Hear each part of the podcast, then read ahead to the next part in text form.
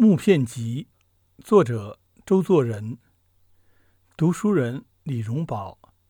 三十九，大虫及其他。中国向来称老虎是百兽之王，在《战国策》里狐假虎威的故事中，便已这么说。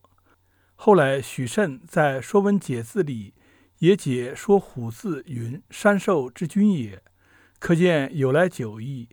但是后来道听途说，硬把这头衔送给了狮子，说孙尼食虎豹。这里受了西域的影响，即西洋文学进来，寓言里往往恭维狮子。自此以后，那百兽之王便由狮子接替了去。这其实是不公平的。狮子自有其伟大的地方，但东洋传统的说法别有真实性。非加以订正不可。民间故事如老虎外婆和老虎怕漏，它都是重要的角色，这不是狮子所可以替代的。这些都是喜剧，都说它倒了霉，但正威其为百兽之王，所以倒霉特别有意思。如果说熊外婆或狼怕漏，那就没有什么意义了。《水浒传》里说武松打虎，最是脍炙人口，也因这是艰巨的工作，不是人人所能做到的。但究竟说书的人没有经验，说的不能确切。第二十七回云：“原来那大虫拿人，只是一扑一掀一剪，三般不着时。”气性先自没了一半。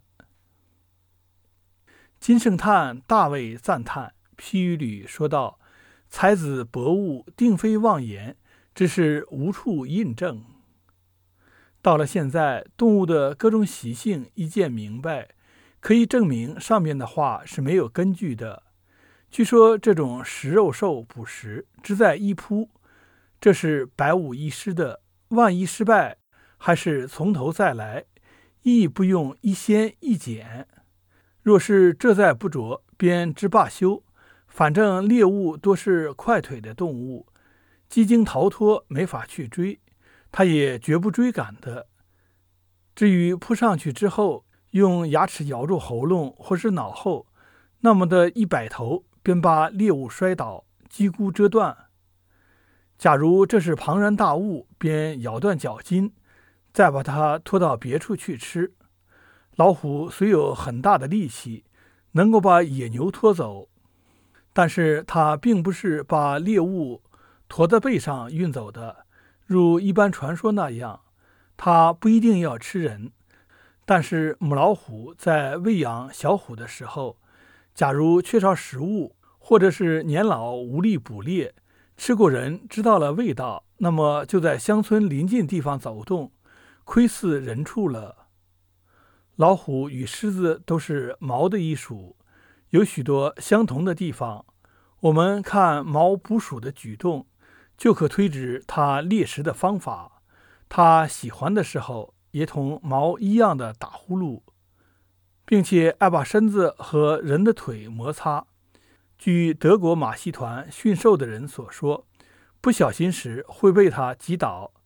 在发怒时，并不吼叫，也同毛一样的喷丝。那时最是危险的时候，因为它将扑过来了。毛类是很阴的，都很沉默，唯独狮子不大一样，它有时吼叫，声音宏大可怕。佛教说狮子吼是很好的比喻，但在攻击敌人的时候，也是不出一声的。